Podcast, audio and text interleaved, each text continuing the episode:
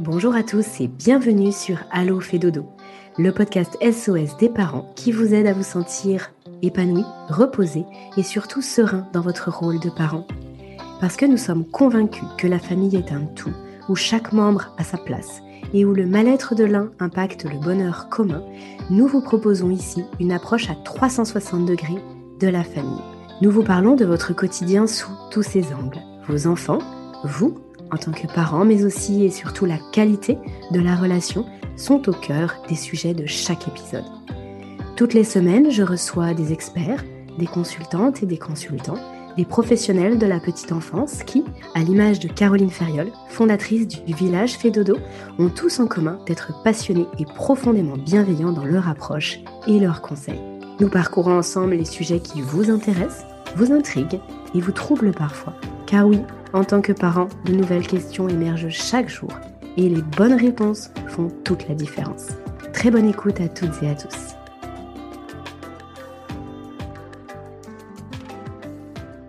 Bonjour Laura, bienvenue sur Allo Dodo. Bonjour Aurélie. On te retrouve aujourd'hui pour un nouvel épisode où tu vas, bah, comme toujours, nous parler d'éducation positive. Laura, tu es euh, consultante en éducation positive chez Apinani. Des familles, tu en accompagnes euh, régulièrement. Euh, tu es aussi maman, donc l'éducation positive, euh, ça te connaît. Et il y a un sujet que tu aimerais bien développer aujourd'hui qui te tient vraiment à cœur. Moi, à la base, je n'aurais pas imaginé que c'était lié à l'éducation positive, mais je trouve ça du coup super intéressant que tu aies souhaité aborder ce sujet-là. c'est le sujet de l'éducation non genrée. Alors, ce que je te propose, c'est bah, déjà de nous définir un petit peu euh, ce que c'est, et puis euh, de nous dire pourquoi aujourd'hui tu souhaitais nous en parler, et bien sûr ce que tu avais à nous en dire. Oui, bien sûr. Alors en fait, euh, en c'est très lié à l'éducation positive. en éducation positive, il y a quelque chose d'important qui est d'essayer de ne pas coller d'étiquettes aux enfants ou quand on en a collé, de les décoller. On s'est rendu compte que euh, lorsqu'on dit d'un enfant que c'est un enfant qui tape, que c'est un petit mangeur, que euh, c'est un petit dormeur, que euh, c'est un enfant qui râle beaucoup, on s'est rendu compte qu'en fait, les enfants finissent par se conformer à cette étiquette. C'est lié au fait que euh, les enfants ont un besoin d'attention, un besoin d'appartenance qui est très important. Ils ont besoin de sentir qu'ils font partie de la famille. Et quand on a une étiquette, on est vu et on est reconnu. Et même si c'est négatif, eh bien, on en a besoin. Donc, on peut donner de l'attention, on peut reconnaître les enfants sans leur mettre d'étiquette. On peut leur donner de l'attention en leur montrant qu'on les aime pour ce qu'ils sont. Et ce qu'ils sont, ce n'est pas un truc à un moment donné qui va leur coller à la peau toute la vie.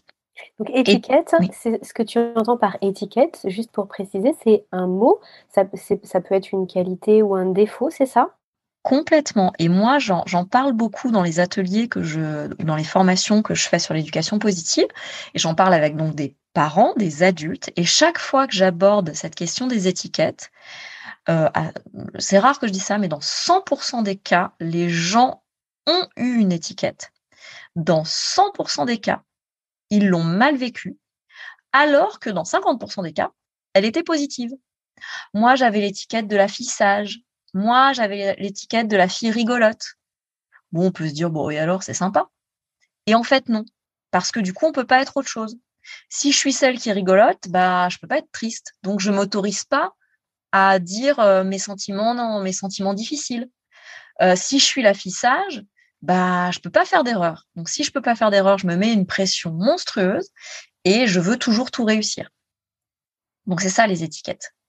Mmh et en fait, dans euh, l'éducation des garçons et des filles, les étiquettes sont hyper fréquentes, hyper nombreuses et tellement difficiles à décoller j'ai cette conversation tellement souvent avec des parents sur les, stéréotypes de genre et donc très souvent des parents vont me dire ah bah oui bah nous pourtant on n'a pas l'impression de l'élever de manière euh, genrée euh. Et pourtant, il fait tel truc. Et, cinq minutes après, dans la conversation, il va y avoir une phrase du, type Ah bah oui, mais ça, c'est parce que c'est un petit garçon. Oh bah oui, mais ça, c'est parce que c'est une petite fille. Donc, en fait, même sans s'en rendre compte, même des parents qui pensent ne pas faire d'éducation euh, genrée le font. Donc, c'est vraiment des, étiquettes qui collent très, très, très, très fort. Alors, pour, donner des exemples, c'est les trucs tout bêtes, du genre le rose, c'est pour les filles. Alors, c'est, quand euh, avant que les enfants rentrent à l'école, euh, jusqu'à 3 ans, tu peux poser la question à plein de petits garçons, ils vont te répondre qu'ils aiment le rose. Et systématiquement, après l'entrée à l'école maternelle, tu poses la question au même petit garçon qui, une semaine avant, aimait le rose, il n'aime plus le rose. Et on le voit que ça, c'est, c'est, développé par le marketing. Il suffit d'ouvrir un calendrier de Noël, un calendrier de jouets, pardon, pas un calendrier, un magazine, catalogue, de, un catalogue, voilà, un catalogue de jouets juste avant Noël. Et on voit bien que le bleu est attribué aux garçons, le rose est attribué aux filles. Tu vas dans un magasin de vêtements, tu vois la même chose. Donc il y a vraiment, c'est ce genre d'étiquette. Mais en fait, ça va beaucoup plus loin.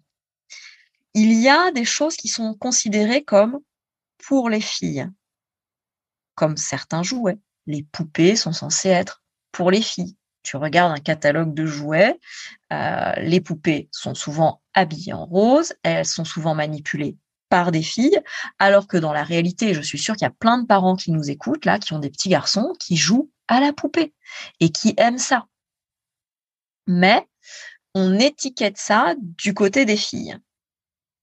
Et en fait, on se, rend compte, et il y a eu plein d'études sur le sujet, que euh, on va destiner certaines choses aux petites filles et qu'on va avoir, nous les adultes, un certain comportement avec les petites filles, un certain comportement avec les petits garçons. Il y a des expériences que vous en avez certainement entendu parler, qui ont été faites où on va mettre des adultes avec des enfants qui sont habillés de manière non, non genrée et qu'on peut pas identifier comme fille ou comme garçon. Donc les adultes arrivent, il y a un enfant, ils savent pas si c'est une fille ou si c'est un garçon. Et euh, il y a des jeux.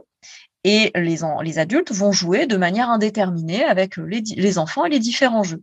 Alors que si l'enfant, tu l'habilles en fille, les adultes vont systématiquement enfin systématiquement, euh, j'ai pas les chiffres exacts hein, de l'étude, mais euh, de manière assez importante, euh, vont jouer avec plutôt des poupées, des jouets statiques des, jeux où l'enfant va plutôt être assis, alors que dès que l'enfant est genré garçon, on va engager beaucoup plus la motricité des enfants. On s'est rendu compte aussi, et, euh, ça, je, recommande deux ouvrages euh, que je pense que tous les parents devraient lire, euh, dont un qui a un titre assez truculent, qui s'appelle Les couilles sur la table, et le deuxième qui s'appelle Le coup de la virilité. Et dans ces deux ouvrages, euh, les autrices euh, expliquent que euh, l'expression des émotions est considérée comme étant un truc de fille. Et que du coup, l'expression des émotions, c'est pas censé être un truc de garçon. Et il y a eu aussi des études hein, sur des, qui ont été faites dans des cours d'école où quand on parle d'amour, mais c'est très tôt, hein, c'est dès 6 ans, les petits garçons vont dire que ça, c'est pour les filles. Et moi, je trouve ça super triste de se dire que euh, ben, pouvoir dire qu'on a peur, pouvoir dire qu'on est triste, euh, pouvoir dire qu'on est amoureux, qu'on aime quelque chose, ce soit quelque chose qui soit réservé aux filles et que les garçons ne puissent pas y avoir accès. En fait, donc ces étiquettes-là, euh, elles sont elles sont collées quand même très très fort. On a maintenant plein plein d'études qui nous montrent euh, cet impact-là euh, et, et, en fait, ces étiquettes, elles coincent les enfants euh, et elles ne leur permettent pas d'exprimer quelque chose qu'ils ont en eux, mais qui est censé être de l'autre sexe. Euh, je vais donner un exemple tout bête. une amie m'a raconté que son petit-neveu adorait, tu sais, la chanson Libéré, délivré. Je vais surtout pas la chanter parce que sinon tout le monde va l'avoir dans la tête pendant une semaine. il rentre à l'école un copain lui a fait la réflexion, ça c'est une chanson pour les filles, c'est un dessin animé pour les filles, et à partir de là, il ne l'aimait plus. Il disait qu'il ne l'aimait plus.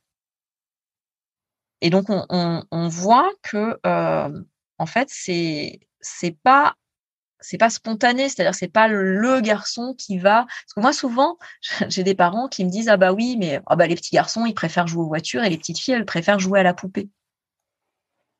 Est-ce que c'est vraiment ça? Ou est-ce que notre société a tellement habitué les petites filles à jouer aux poupées, a tellement habitué les adultes à faire jouer les petites filles avec des poupées que bah voilà, les petites filles jouent avec des poupées, les petits garçons jouent avec des voitures. J'aurais deux questions, Laura, à te poser. Du coup, il y en a une, c'est un peu la suite de ça.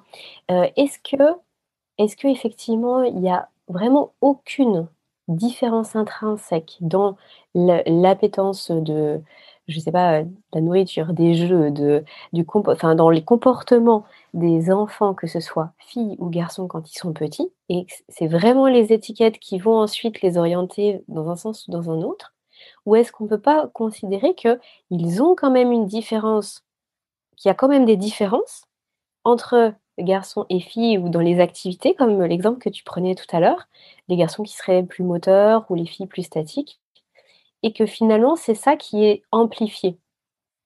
Ça, c'était ma première question. Alors, c'est une vaste question euh, qu'une spécialiste ou qu'un spécialiste du genre pourrait développer, je pense, pendant des heures. Euh, je, recommande vraiment la lecture des deux ouvrages que j'ai cités précédemment parce qu'elles elles le développent euh, chacune pendant 200 à 300 pages sur le fait que non, il n'y a, y a pas de différence fondamentale, naturelle sur le comportement, les appétences, les goûts des hommes et des femmes. Il y a évidemment des différences biologiques, des différences anatomiques, des différences génétiques. Euh, mais euh, sur euh, le fait d'être plus dans le moteur ou pas, non. Le fait de d'être capable, enfin de, de s'intéresser aux poupées, donc au fait de prendre soin d'eux, donc de s'occuper des enfants, clairement, non en fait. Il y a, il y a, en tout cas sur les, les, les recherches actuelles, hein, la réponse est non. Mais la réponse, elle est aussi intéressante. C'est-à-dire qu'on s'est on s'est rendu compte que le il y a deux choses. Il y a le sexe. Donc le sexe, c'est biologique, c'est anatomique. C'est la forme et puis euh, c'est la génétique qui fait que tu es un homme ou une femme. Mais euh, j'ajouterais qu'en fait, euh, on, s'est rendu compte que la, ce qu'on apprend et actuellement les, enseignants de, de, SVT justement sont en train de changer leur pratique parce que jusqu'alors et nous c'est ce qu'on a appris à l'école, on nous a appris qu'il y avait deux sexes, féminin, masculin. Et j'ai eu une discussion passionnante avec euh, une collègue euh, et amie prof de SVT qui me disait qu'en fait, aujourd'hui, elle présente plus les choses comme ça à ses élèves, elle les présente sur une ligne et avec euh, bah, un masculin féminin. Et puis en fait euh, bah tu tu peux aller euh, plus à droite sur la ligne et t'es plus dans le féminin. Puis tu peux te rapprocher plus à gauche sur la ligne et t'es plus dans le masculin. Et en fait les limites sont beaucoup plus floues. On sait, si c'est vraiment des questions qui vous intéressent il y a vraiment des recherches qui ont été faites. Et il y a, y a une chercheuse qui a même émis l'hypothèse qu'il y aurait cinq genres. Enfin bon la question est vraiment vaste et moi j'ai pas les détails. Je ne suis pas scientifique. Tout ce que je sais c'est que la la classification très binaire qu'on nous apprend depuis qu'on est tout petit, aujourd'hui, elle est remise en cause. Et, euh, que donc, on ne serait pas sur, euh, de toute façon, deux sexes fondamentalement différents, mais plutôt quelque chose d'un peu plus flou et d'un peu plus varié. Donc, ça, c'est la première chose. Et la deuxième chose, c'est la question du genre. Et le genre, c'est plutôt une construction sociale et culturelle. Le genre, c'est comment euh, tu vas te conformer à ce que ta culture et ta société attend de bah, des femmes ou des hommes. Et donc tu vas tu vas t'identifier plutôt à un, genre ou t'exprimer de, de la manière qu'on attend par rapport à ce genre-là. Et ça, c'est une construction sociale et culturelle. Mmh, mmh, mmh. Bah, du coup, ça, répond partiellement à la deuxième question que je voulais poser. À savoir que je, me disais, est-ce que les, les, enfants, quand justement ils prennent conscience qu'il y a des hommes, des femmes, des filles, des mmh. garçons, j'ai l'impression qu'ils vont chercher à s'identifier et à, se, et à comprendre quel est eux aussi leur... Euh, bah, est-ce que je suis un garçon ou est-ce que je suis une fille?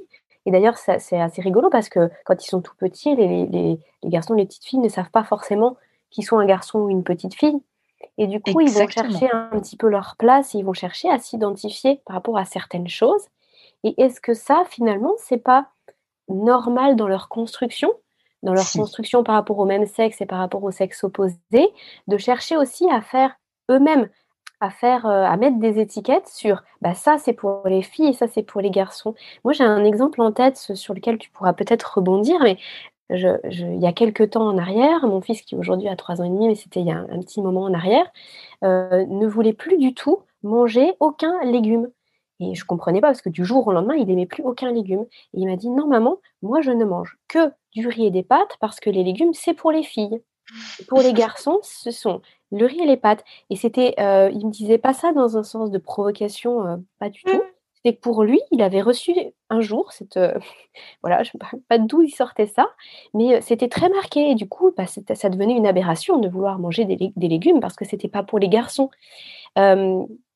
Qu'est-ce que ça euh, C'est génial ton exemple, c'est génial. Eh bien, en fait, oui, tu as raison. Euh, la conscience euh, d'être un garçon ou une fille, elle commence à arriver vers deux ans. Tout, ça, c'est des âges assez approximatifs. Hein. Et puis, ça va être une construction, comme exactement le fait de comprendre qu'on est un individu à part entière. Tout, tout ça, ça fait partie effectivement du développement de l'enfant. Et il va y avoir un moment qui correspond aussi à l'entrée à l'école vers trois ans, donc qui du coup est très logique. C'est logique qu'à l'école, il y ait des garçons qui disent non, ça c'est pour les filles de façon très affirmée parce qu'en fait, euh, ça correspond à ce moment où ils ont besoin de définir et de comprendre l'altérité, de comprendre, bon, ok, donc je suis un garçon. Donc un garçon, bon, bah, c'est comme ça. Et une fille, bon, bah, c'est comme ça. Euh, alors, c'est du coup, c'est ton exemple, il pousse à l'extrême de, effectivement de cette logique. Ok, donc il y a des trucs pour les garçons, des trucs pour les filles. Donc euh, les légumes c'est pour les filles, les pâtes c'est pour les garçons. C'est très drôle. Et en même temps, ça répond bien justement à, à ce que j'ai expliqué juste avant, que le genre est une construction sociale et culturelle. C'est-à-dire que la réponse que l'on va apporter à l'enfant à ce moment-là va lui permettre de construire sa conception de son genre à lui. Donc si et, c'est alors c'est à la fois vertigineux et passionnant parce que ça veut dire que toi, parent, la réponse que tu vas apporter à ton enfant à ce moment-là sur ces questions de qu'est-ce qui est pour les filles, qu'est-ce qui est pour les garçons, qu'est-ce que c'est qu'un garçon, qu'est-ce que c'est qu'une fille, tu vas définir sa conception pour, euh, en tout cas, l'avenir jusqu'à ce qu'il se remette peut-être un jour en question euh, de euh, de ce que ce qu'on attend de lui ou d'elle dans la société, dans sa culture, parce qu'il est une fille et parce qu'il est un garçon. Et moi, je trouve, alors, je trouve que quand on se pose pour la première fois ces questions-là, c'est un peu vertigineux, parce qu'on se dit, oulala, quelle responsabilité. Et en même temps, je trouve que ça donne une liberté immense. Parce que si, euh, si vous considérez que euh, la société actuelle, euh, justement, met les hommes et les femmes dans certaines cases et que ces cases ne vous conviennent pas, eh bien, en tant que parent, vous avez le pouvoir de faire sortir votre enfant de ces cases-là. Alors, vous n'allez pas changer la société, mais si chacun fait un petit pas euh, pour sortir un peu des cases, peut-être qu'on pourra faire évoluer les choses. En tout cas, moi, c'est pour ça que cette question, elle me passionne. Mais du coup, là, ce que tu soulèves, euh, oui, finalement, c'est comme tu le dis, c'est une très vaste thématique et tu soulèves presque un débat. C'est-à-dire, ça va au-delà de finalement le la petite enfance. C'est comment après les enfants, selon l'éducation qu'ils ont reçue, vont évoluer dans la société, vont reproduire certains schémas. Si on est OK avec la société, telle qu'on la perçoit aujourd'hui, bah, on reproduit les schémas, de façon, voilà, classique, j'ai envie de dire. Et si par contre on trouve qu'il y a des choses à redire ou à revoir, eh bien grâce à l'éducation, on va pouvoir venir planter de nouvelles graines, euh, puis permettre peut-être que les choses évoluent. Est-ce que je résume bien ta pensée? Tu résumes extrêmement bien. Et en fait, dans l'ouvrage qui s'appelle Le coût de la virilité, c'est la question centrale euh, de l'autrice. Euh, c'est vraiment elle est, partie d'un chiffre euh, qui est assez vertigineux là aussi, mais je ne l'ai plus exactement, mais ça doit être 95 ou 96% de la population carcérale est composée d'hommes. Et donc, elle a interrogé cette question-là. Pourquoi est-ce que ce sont majoritairement, de façon écrasante, des hommes qui commettent des crimes, des délits et qui se retrouvent en prison? Euh, je vous laisserai lire l'ouvrage pour avoir tous les détails, mais euh, elle en vient à l'idée que si c'est à ce point-là, c'est qu'il y a quelque chose de systémique. C'est que pour elle, hein, dans son explication, et j'y adhère, c'est pas quelque chose qu'on peut expliquer par la nature, mais plutôt par l'éducation. Et, je trouve qu'effectivement, euh, c'est une question passionnante. Et donc, si on revient, bah, si on revient un petit peu en arrière, donc tu, as ton, enfant tout petit à qui, euh, bah voilà, on peut coller des étiquettes. Le rose, c'est pour les filles. Euh, l'amour, c'est pour les filles. Jouer avec les poupées, c'est pour les filles. Alors déjà, la première chose qui est intéressante et qui est soulevée hein, par, par, des, des spécialistes, c'est que souvent, c'est pas juste, il y a des choses pour les garçons et il y a des choses pour les filles. C'est que les choses dites pour les filles sont méprisées. C'est-à-dire qu'en fait, quand un garçon va euh, refuser un t-shirt rose, il va dire ah non non ça c'est pour les filles. Mais sous-entendu, si je mets ça, je serais quelqu'un de moins bien. Alors qu'une fille, bon, elle va te dire moi j'aime pas trop le bleu, le bleu c'est plutôt pour les garçons. Je ne sais pas si tu as déjà remarqué ça. Mais souvent, tout à fait ce que tu veux dire. Oui. Voilà. Un, petit garçon qui va euh, jouer, se comporter avec euh, quelque chose dit plutôt féminin, il va y avoir une forme de mépris. De Ou tout du moins de la moquerie, de la moquerie en tout cas euh, qui, n'existe pas dans le sens inverse finalement. Exactement. Donc ça veut dire aussi beaucoup de choses sur la manière dont vont grandir ensuite ces enfants. C'est-à-dire que si on apprend aux petits, ou, plutôt si on ne désapprend pas aux petits à mépriser ce qui est féminin, ça veut dire que ça va continuer. Donc si on va plus loin, aujourd'hui on sait très bien, on a les chiffres à l'appui, que les femmes prennent en charge la plus grande partie du travail domestique du fait de s'occuper des enfants, je crois que j'avais noté les chiffres, euh, les femmes euh, occupent 3h26 de leur temps euh, pour le temps domestique et pour s'occuper des, des, enfants, mais les hommes, c'est 2 heures. Et dans la majorité des tâches que font les femmes, c'est plutôt du ménage, de la cuisine, et les hommes plutôt du bricolage, euh, même s'il y a aussi hein, d'autres tâches ménagères, et, que du coup, ce sont aussi les tâches qu'effectuent les hommes sont des tâches qui durent plus longtemps et qui sont plus visibles, donc plus valorisées. Bref, si je reviens à mes, enfants là, qui euh, ont tendance à mépriser ce qui est plutôt du côté féminin.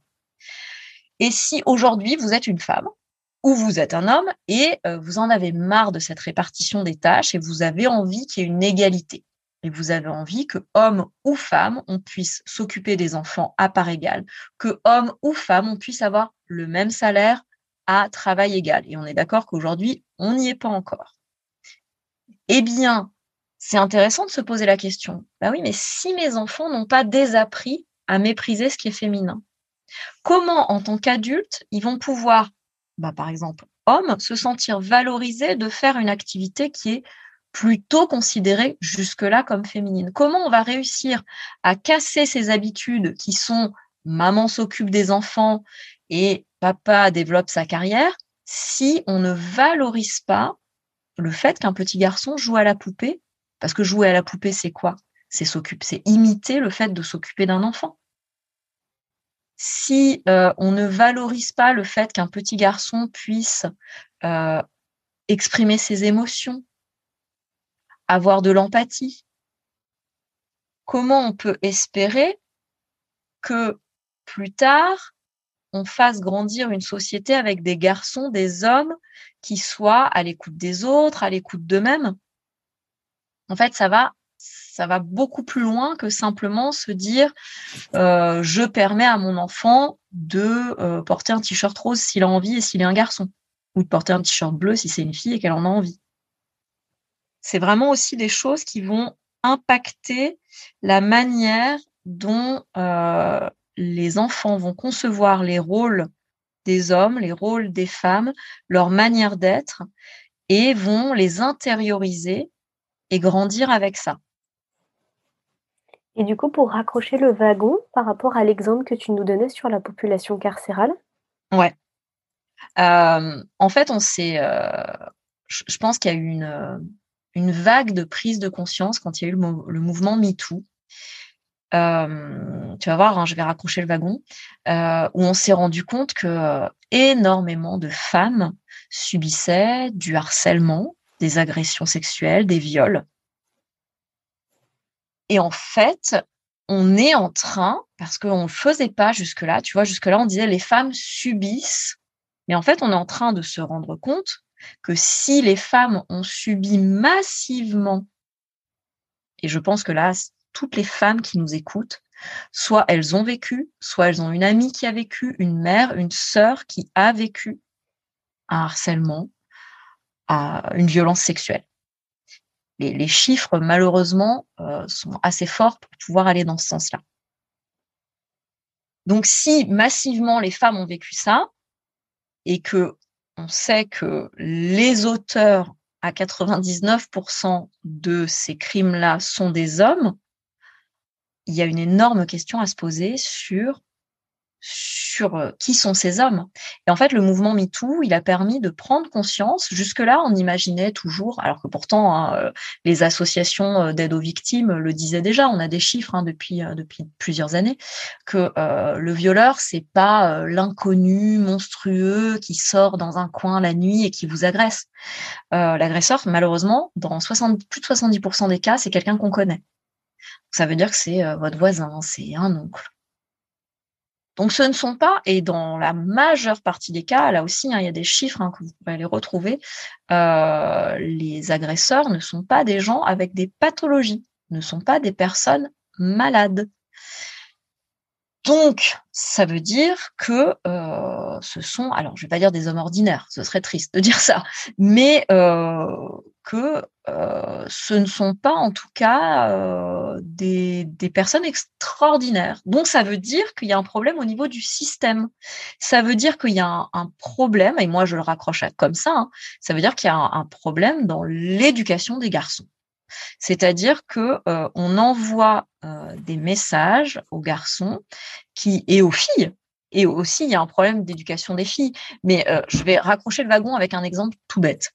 Mais les contes, les contes qu'on raconte aux enfants. le conte de la Belle au bois dormant. C'est pas incroyable ce conte? Où il y a une fille qui dort et puis il y a un garçon qui arrive et qui l'embrasse et elle se réveille et c'est formidable. Moi, la première fois que mon fils est tombé sur cette histoire, moi, je lui ai posé la question. Je lui ai dit, mais tu aurais envie, toi, qu'on te fasse un bisou pendant que tu dors, quelqu'un que tu connais pas? Bah, Sa réponse, elle a été euh, immédiate. Bah non. bah oui. Et en fait, si euh, on ouvre les yeux sur euh, la manière dont on parle des relations, la manière dont on construit le, bah, le rapport féminin et masculin, il y a une grande part d'agressivité et de passivité de, l'autre côté. Et, je pense qu'on peut vraiment être euh, très vigilant à ça dans notre éducation en tant que parent pour euh, parce que jusque là je pense que tu, as peut-être vécu ça toi en tant que fille Aurélie. Moi je me souviens en tant que petite fille on m'a appris à faire attention. Mmh moi je me souviens très bien ouais, vers 10 ans, ma maman qui m'a appris que si jamais il y avait un inconnu dans la rue, il fallait que je crie, il fallait que j'essaye de lui donner un coup de pied euh, là où ça fait mal. Voilà, on m'a appris ça. Est-ce que on a appris aux garçons que euh, quand une, euh, une fille dit non, c'est non? Est-ce que quand euh, nos garçons sont matraqués d'images de filles en maillot de bain pour vendre euh, des voitures ou des yaourts ou euh, je ne sais quoi, on leur apprend que les femmes sont des sujets et qu'elles ont leur mot à dire ou on leur apprend que ce sont des objets? Et tu vois, toutes ces questions-là, je pense qu'on peut se les poser en tant que parents et dans notre quotidien, bah, apprendre, euh, apprendre ces choses-là aux enfants. Oui, après, il est vrai que tu mets le doigt sur quelque chose qui est intéressant aussi et que tu soulevais dans le précédent podcast qu'on a enregistré ensemble sur la punition, à mmh. savoir qu'on n'est pas les seuls à élever nos enfants et que hum, la, la, société dans laquelle on est, et puis les différentes interactions qu'ils vont avoir ont aussi un rôle important. Alors, ma question aujourd'hui, euh, c'est pour revenir à cette question-là, est-ce que tu penses que euh, justement ce qu'on peut faire depuis la petite enfance, ça a un impact suffisant pour faire changer les choses, si toutefois c'est comme ça qu'on souhaite le faire je ne sais pas. j'aimerais, te dire euh, oui de façon sûre et certaine, mais ça, on, voit bien en ce moment hein, que je suis pas la seule à parler de ce genre de questions-là. On voit bien que c'est, euh, une question qui commence vraiment à émerger. On, a vu avec le mouvement MeToo qu'il y a vraiment un questionnement énorme qui a émergé sur bah les violences faites aux femmes et donc forcément le comportement de certains hommes. Et aujourd'hui, on s'interroge sur l'éducation, parce qu'on sait que c'est un levier, mais on, bah, saura dans 10 ans, dans 20 ans, euh, si, euh, si ce qu'on fait euh, fait évoluer les choses. Mais je vais te donner mon point de vue, mais qui est totalement empirique et totalement personnel, donc qui finalement n'a que peu de valeur. Mais moi, je suis enseignante et, et depuis 15 ans, je vois tellement les mentalités évoluer, c'est incroyable. Et là, les jeunes, la génération actuelle, je peux te dire qu'ils vont tellement vite sur ces questions-là. Et, euh, et, et, moi, je, je, il y a 15 ans, euh, quand euh, je faisais deviner la, la signification d'un caractère, donc j'enseigne le chinois, d'un caractère chinois, où il y avait la femme, il y a la femme et il y a le toit au-dessus, je peux te dire que ça fusait, c'était immédiatement la cuisine, les enfants, femme au foyer, enfin c'était tous ces termes-là qui revenaient. Puis plus les années ont évolué, plus il y a eu d'autres termes, et aujourd'hui, quasiment plus personne ne dit ça. Et si quelqu'un dit un truc du genre euh, euh, faire la cuisine, euh, alors il y a deux ou trois ans, il se faisait disputer. On lui disait oh, eh oh ça va pas dire un truc pareil. Les garçons aussi peuvent faire la cuisine. Tu vois, il y avait cette évidence qui sonnait. Et puis maintenant, celui ou celle qui va dire ça va dire bon, je suis désolée de dire ça, mais ça se trouve c'est peut-être ça. Tu vois, il y a, y, a, y, a, y a pas euh, juste certaines personnes qui vont réagir, c'est euh, celui-là même qui va euh, faire un message qui pourrait être un peu sexiste, il a déjà conscience que c'est sexiste. Donc moi je trouve que les, jeunes ils évoluent énormément, mais il y a effectivement beaucoup de travail à faire parce que bah voilà on n'est pas seul à élever nos enfants et on s'est rendu compte hein, que nous on a beaucoup de travail à faire les enseignants parce qu'on voit bien. Donc, si maintenant je, raccroche vraiment, là, je suis vraiment partie dans la, construction de la société. Donc, comme tu le disais, il peut y avoir un débat. Il y a peut-être des gens qui nous écoutent là, qui n'ont pas envie de voir les choses évoluer dans ce sens-là, ou qui sont pas d'accord avec cette analyse. Si je reviens maintenant simplement aux enfants et vraiment à leur développement.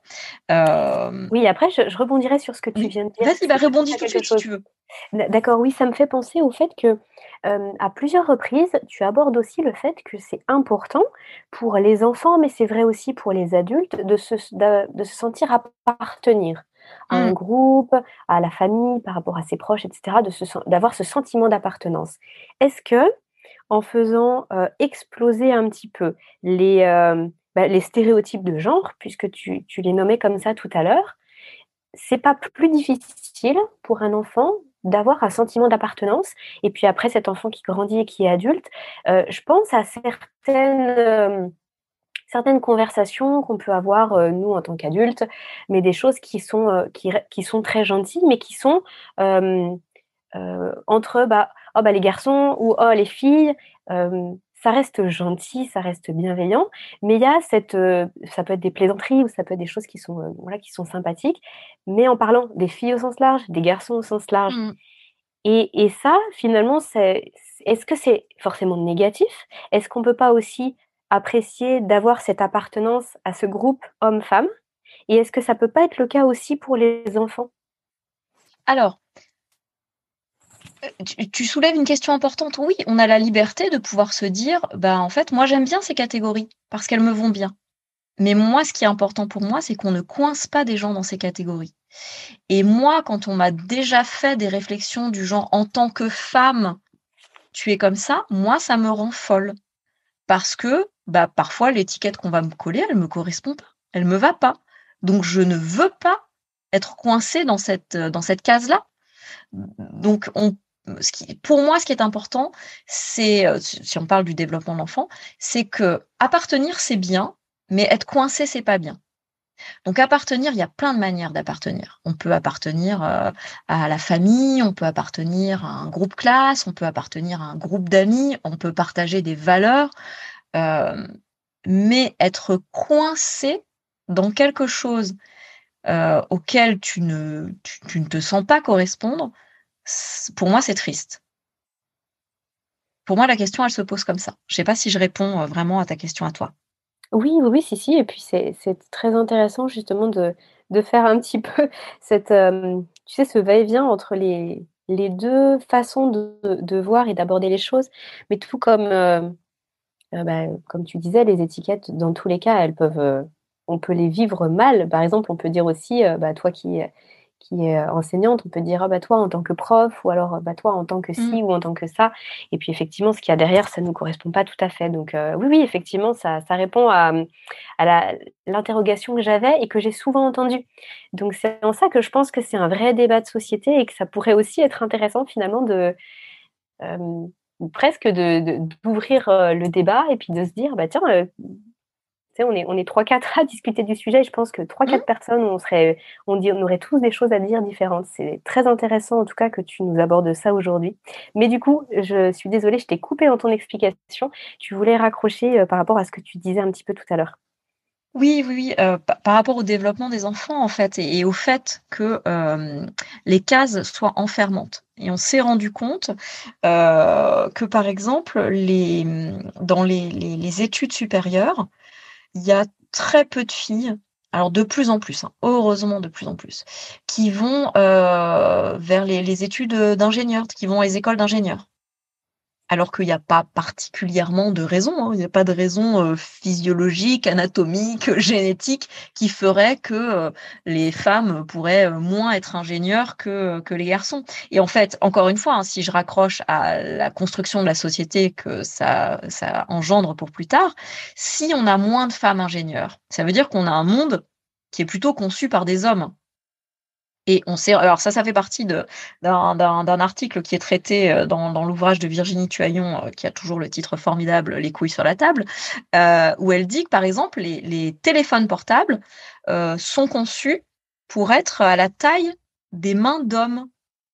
Elle dit aussi que les, les tests de sécurité qui sont faits pour les voitures sont toujours faits avec un mannequin masculin au volant c'est quasiment euh, jamais, je crois, fait avec des mannequins à corpulence de femmes. Donc ça veut dire que la sécurité de nos véhicules est programmée pour les hommes, pas pour les femmes. Donc, si je reviens à mon idée là, euh, que les, jeunes filles euh, ne s'autorisent pas à aller vers des études d'ingénieur parce que c'est plutôt genré garçon, ça veut dire que on a un cercle qui ne s'arrête pas. Ensuite, donc, ça veut dire qu'on va avoir un monde plutôt créé par les hommes qui correspond moins aux femmes et donc bah ça continue et ça continue. Moi à chaque fois quand, je pense à ça, je pense aux poussettes. Vous êtes jamais retrouvé avec une poussette que vous n'arrivez pas à fermer ou à déplier? Et à vous dire mais bon sang mais qui a créé ça? Est-ce que la personne qui a créé ça s'est déjà occupée d'un enfant et a déjà eu à plier une poussette? Voilà, enfin tu vois c'est bon et, et on s'est rendu compte que dans les dès la, je crois que c'est des 6-7 ans, je crois que c'est vraiment à l'école primaire, euh, les petites filles considèrent qu'elles sont moins bonnes en maths que les garçons. Donc il y a une étude, qui il y a une petite étude toute simple où on a proposé un exercice de maths à des filles et à des garçons. Et quand on l'a présenté en disant à des filles que c'était de la géométrie elles étaient en échec. On leur a présenté en leur disant que c'était du dessin. Elles étaient en réussite. Oui, j'ai déjà vu cette étude-là. C'est très, très troublant. J'imagine que c'est l'effet inverse. Tu, tu, proposes aux garçons en disant que c'est du dessin, peut-être qu'ils sont moins en réussite parce que ils ont l'impression que le dessin c'est pas pour eux, tu vois. Et en fait, tout ça, ça, ça fait que l'enfant, il peut pas euh, exploiter son plein potentiel.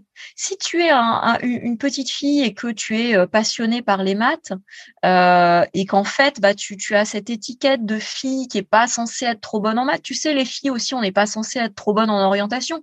Et ça aussi, hein, ça a été démonté, ce mythe des filles qui seraient censées avoir moins le sens de l'orientation. C'est pas naturel, c'est c'est complètement culturel. Parce que justement, on développe moins le côté psychomoteur, qu'on va moins dehors, etc., etc. Et, et ça, mais il suffit d'observer des groupes d'enfants pour le voir. simplement, moi, l'anniversaire de mon fils, sept enfants présents, quatre filles, trois garçons. On propose des jeux à l'extérieur et, notamment on propose un, tour de brouette aux enfants. Et un tour de brouette euh, un peu musclé, un peu, ça secouait un peu. Mon fils l'ayant déjà fait des milliers de fois autour de la maison, il y va en premier. Et les autres étaient très impressionnés. Tous les enfants, les six enfants étaient impressionnés, garçons comme filles, ça se voyait. Les six enfants avaient peur. Les quatre filles ont pu verbaliser et ont pu dire j'ai peur. Donc, comme elles ont verbalisé, j'ai pu leur dire, bah, si vous voulez, on va demander au papa euh, d'aller plus doucement. Si vous voulez, vous lui direz de ralentir. Les filles, trois sur quatre, ont fait le tour de brouette parce qu'elles ont pu s'autoriser à dire qu'elles avaient peur et parce que du coup, on a pu moduler la manière de faire. Les deux garçons restants, ils étaient pétrifiés, ça se voyait. Ils n'ont pas osé le dire. Et j'ai pas pu leur faire verbaliser. J'ai essayé, mais ça, ça ils voulaient pas le dire. Donc ils se sont interdits ce tour de brouette. Encore une fois, hein, c'est un exemple personnel, il a aucune valeur scientifique, mais je, pense que chacun dans, sa vie personnelle euh, pourra trouver des exemples où parce qu'on est un garçon ou parce qu'on est une fille, on s'empêche certaines choses ou on fait certaines choses parce qu'on est censé les faire en tant que garçon et en tant que fille. Et c'est mon avis très personnel, mais je trouve ça dommage. Je trouve qu'on devrait pouvoir tout s'autoriser parce qu'on est un être humain. Enfin, tout s'autoriser hein, dans la mesure du respect des autres, etc. Hein.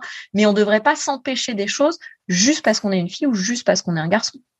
C'est quand même très limitant et très dommage. Mmh, mmh, mmh, Super intéressant, Laurane. Euh, Dis-moi, est-ce que, euh, tu as développé tout ce que tu souhaitais sur le sujet ou est-ce que tu souhaites nous dire un petit mot de la fin? Non, je crois que j'ai dit pas mal de choses. Je sais que c'est un, vaste sujet et que euh, ça, remet en cause aussi euh, beaucoup de choses individuelles. Chacun, parce que chacun a appris à se positionner depuis qu'il est tout petit aussi en tant que garçon ou en tant que fille. Et, euh, donc, je sais que c'est un, sujet qui n'est pas évident. Moi, ce que je trouve vraiment intéressant, c'est en tant que parent, juste de se poser la question. Et donc, parfois aussi de si ça nous intéresse de poser les questions aux enfants sur ces stéréotypes, sur ces étiquettes, et de se demander, tiens, est-ce que c'est bon pour mon enfant si j'enlève cette étiquette-là? Donc, si mon enfant me dit le rose, c'est pour les filles, est-ce que moi, j'ai envie d'autoriser mon enfant à mettre du rose alors que c'est un garçon? Si mon garçon euh, me demande, euh, euh, maman, pourquoi tu te maquilles? Est-ce que je vais lui dire, je me maquille parce que je suis une femme Et donc, sous-entendre que les femmes doivent se maquiller? Et les hommes ne peuvent pas se maquiller Ou est-ce que je vais simplement lui répondre, je me maquille parce que j'en ai envie? Et ainsi lui laisser la liberté de faire ce qu'il voudra plus tard. Et euh, pour ceux qui sont déjà en train de se dire ah ouais mais mince mais alors si mon enfant veut se maquiller alors qu'il est un garçon comment on fait?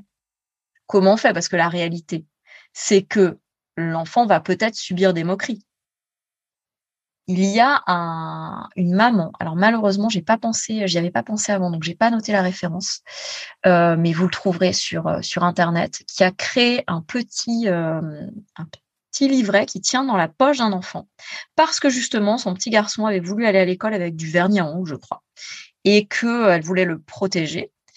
Elle, a créé et donc elle en a développé des petits carnets contre les stéréotypes de genre où il y a des petites photos avec des gens célèbres et donc, il y avait des garçons célèbres avec du vernis à ongles, des garçons célèbres avec du maquillage, des garçons en robe, euh, des garçons. Alors aujourd'hui, hein, si euh, moi, c'est le cas de mon fils qui a voulu des baskets roses, euh, il suffit de parler des footballeurs. Hein, la dernière Coupe du Monde, tous les, enfin, beaucoup de footballeurs avaient des baskets roses. donc on peut trouver des exemples et donc elle, elle a fait ça un petit livret qui se met dans la poche avec bah voilà des filles qui font du foot, qui casse un peu les stéréotypes et l'enfant peut l'avoir dans la poche. Et si quelqu'un lui dit ah bah ouais mais euh, t'es un garçon les garçons ça fait pas ça mais en fait t'es une fille bah non regarde t'as vu? Euh, elles elles sont super célèbres et elles font ça et c'est des filles. Et c'est aussi de pouvoir parler avec l'enfant de ces moqueries éventuelles, parce que on, peut avoir parce que vous allez me dire tout ça, ça peut être aussi des idéaux. Euh, comment on fait face à la réalité? Ben, On peut aussi préparer l'enfant à la réalité. Et on peut préparer l'enfant, lui dire, bah, tu sais, là, si tu as envie de, faire telle chose, c'est quelque chose dans notre culture, c'est plutôt les femmes qui le font, ou dans notre culture, c'est plutôt les hommes qui font ça. Donc, tu vas surprendre. Et parfois, les gens, quand ils sont surpris, ils peuvent être méchants, ils peuvent se moquer. Et en anticipant avec l'enfant, soit ça va faire que bah, va finalement décider de pas adopter telle ou telle chose, soit euh, il va y aller, mais avec la, confiance de, bah, de l'anticipation et puis de savoir aussi quoi répondre. Effectivement. Puis là, le discours que tu viens d'avoir à la fin, euh, je, pense qu'on pourrait presque le reprendre euh, mot pour mot, tellement je trouve que c'était bien dit, la façon dont on peut expliquer ça, et puis expliquer sans juger non plus les gens qui vont avoir cette réaction-là, parce que bah, du coup, ils étaient dans une autre logique. Et là, finalement, tu, tu euh, jettes le propre sur personne, en fait. Tu expliques juste les réactions des gens. J'ai trouvé que c'était...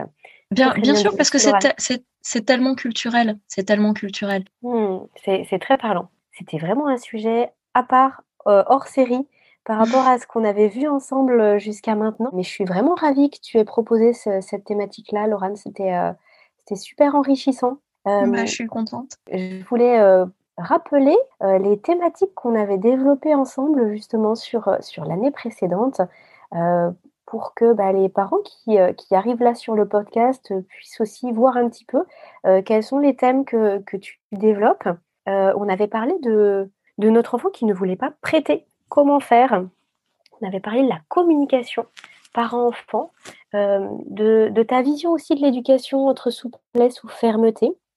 Et puis on avait aussi développé en, deux parties, parce que c'était euh, un long épisode sur la, comment vivre sa parentalité positive au sein de son entourage, quand on se sent parfois un petit peu en décalage par rapport à, ce qu'on fait avec nos enfants.